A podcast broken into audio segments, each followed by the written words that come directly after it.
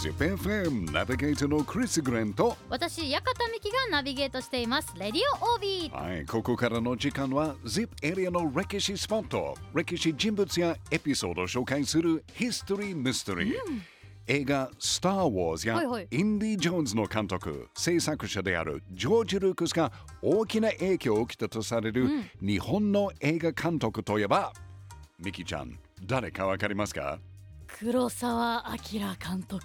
黒澤明監督ですね。世界の黒沢と呼ばれるくらい評価の高い監督で、七人の侍や影武者などは今でも世界中にたくさんのファンがいますね。まあ、実はね、この影武者の撮影の一部は、はい三重県伊賀市にあるお城、うん伊賀上野城で撮影されました。えー、あれ見たことないんですか？見たこと実はないんですよ。ミキーちゃん。世界の黒沢だよ。世界の黒沢監督ですよ。影武者のファンがものすごいたくさんいる。いやー、お城にちゃんと行ってまいります。見なくちゃダメです見て見てきます。武田信玄の城のロケとして使いま使いましたね。うん伊賀上野城はねはい、もともとは豊臣秀吉の家臣、筒井貞次が1585年に築城した城ですが、ん秀吉の死後に起きた関ヶ原の戦いで徳川家康が勝利し、家康が権力を手に入れると、はい。その8年後の1608年に筒井忠次を、えー、海役となって、で代わりに東堂高虎が伊賀上の城主となりましたね。うん高虎といえば家康からの信頼が厚い武将で、築城の名手としても有名な戦国武将ですね。ちなみに筒井貞次の伊賀上の城はね、はい。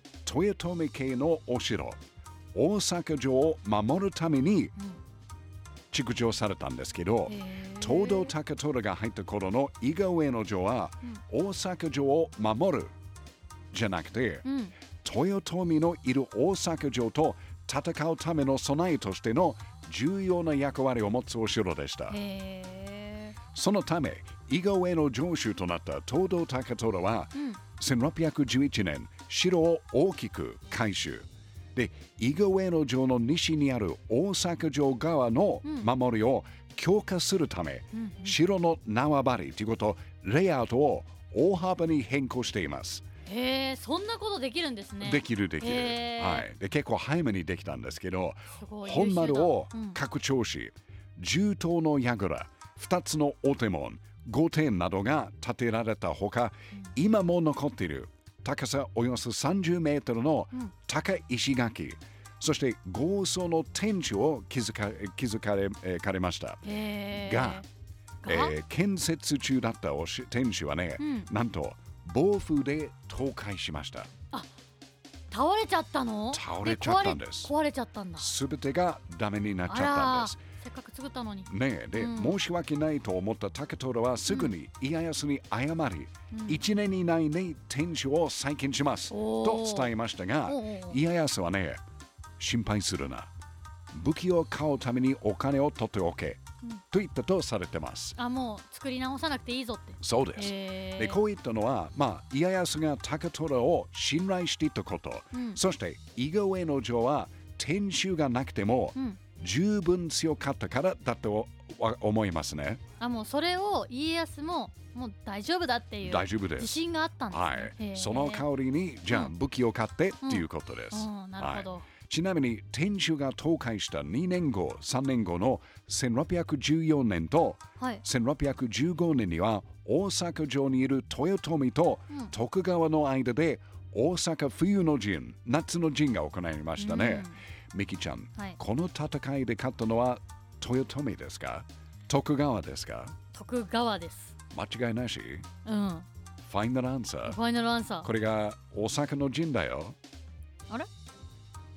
違うんですか？1614年冬の陣。1615年夏の陣。誰が勝ったんですか？え、秀吉じゃないんですか？秀吉はもうその2年前に、いないですよねあだいぶ前に亡くなったんですよね。1598年。1600?1600? 1598年、秀吉が亡くなった。彼の息子、秀頼が家康は勝ってないんですか実は徳川ですね。徳川が勝ったんですよね勝ったんです。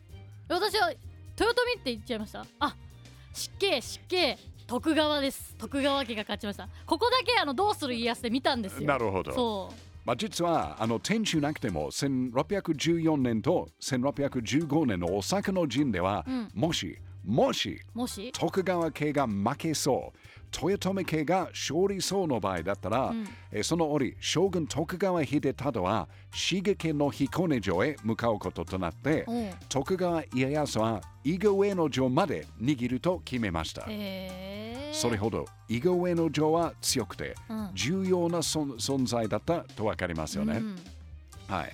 えー、大阪の陣ではい豊臣家は滅亡し、うん天下は100%徳川のものとなったことですね。